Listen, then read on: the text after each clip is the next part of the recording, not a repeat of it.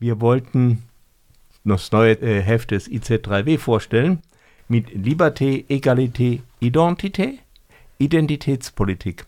Bei Identitätspolitik, da schallen bei mir erstmal so ein bisschen die Alarmsignale.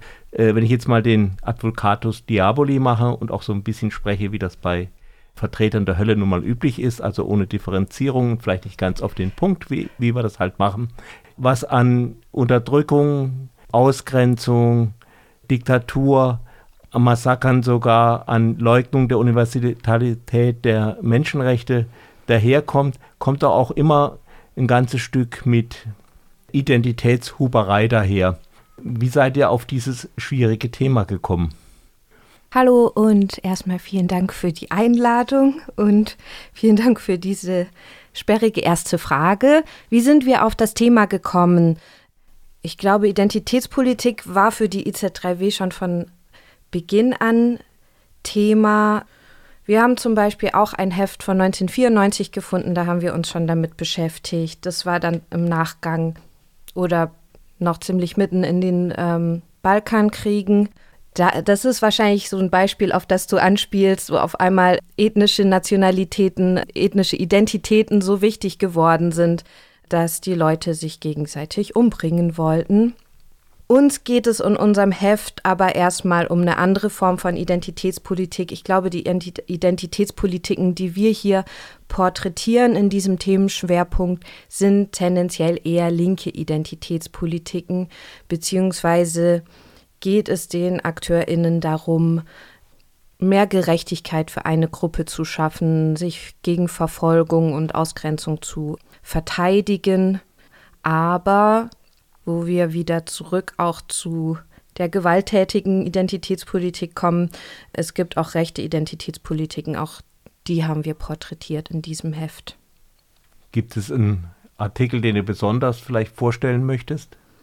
Ich glaube, ich würde gern über das Interview mit Veronika Kracher sprechen, weil ich mhm. finde, sie erklärt darin auch diese verschiedenen Herangehensweisen an Identitätspolitik. Sie hat sich diesen Begriff Wokeness rausgesucht, über den sie auch schon öfter geschrieben hat, als Kampfbegriff in einer US-amerikanischen Debatte, die vor allem von der rechten Seite, aber auch in bürgerlichen Medien geführt wird, in dem Identitätspolitik als Wokeness attackiert wird, als Identitätshuberei im harmlosen Sinne, aber auch als Gefahr für unsere Zivilisation, dass partikulare Gruppen mit ihren Interessen das große Ganze und die Normalität angreifen würden.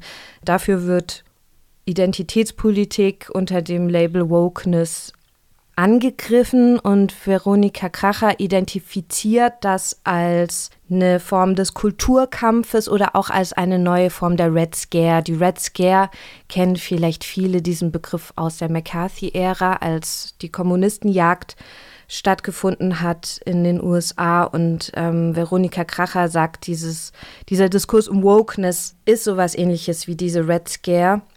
Damals und ging es, also ging es ja auch, also in den frühen 50er Jahren war das, mhm. glaube ich, gegen, zum Beispiel auch gegen die Frankfurter Schule, also gegen äh, linke Intellektuelle, die alles irgendwie in einen Haufen geschmissen wurden.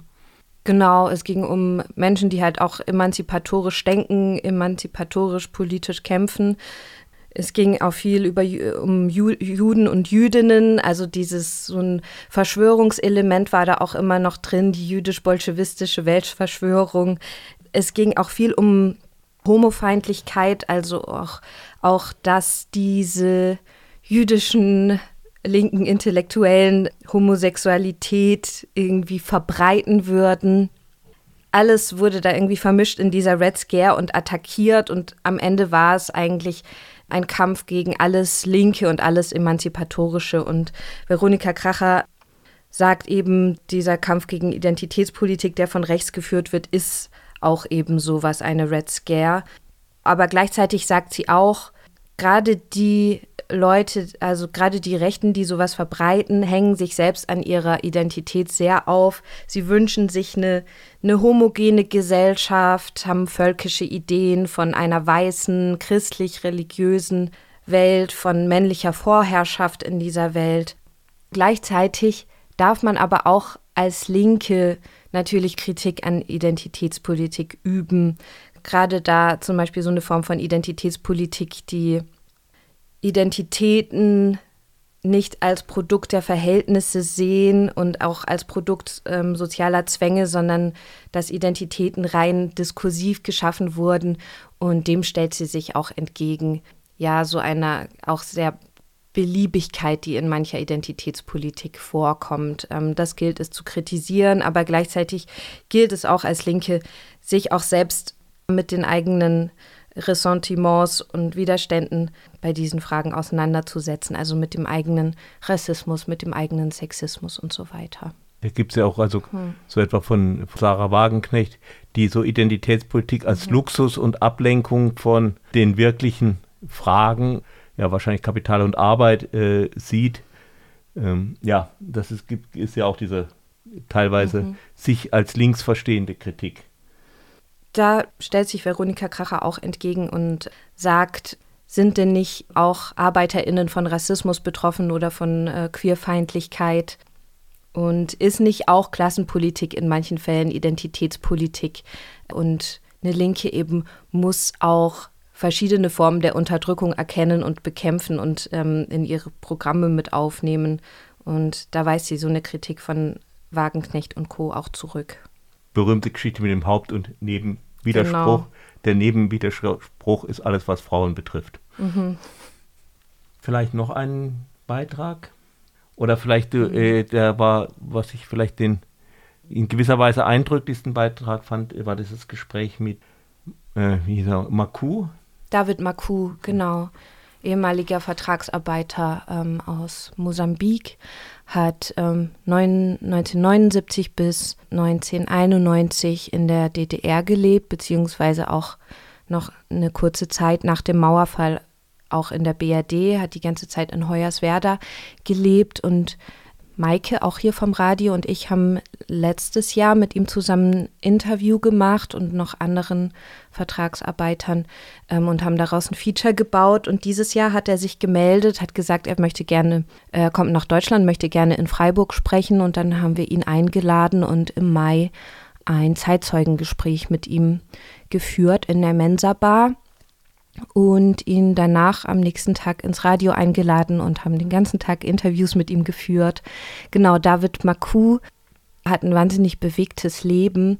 Er ist als einer der ersten Vertragsarbeiter 1979 aus Mosambik gekommen, hat im Braunkohlebergbau in Welzow hieß das, im Tagebau Welzow gelernt. Das ist zwischen Cottbus und Hoyerswerda.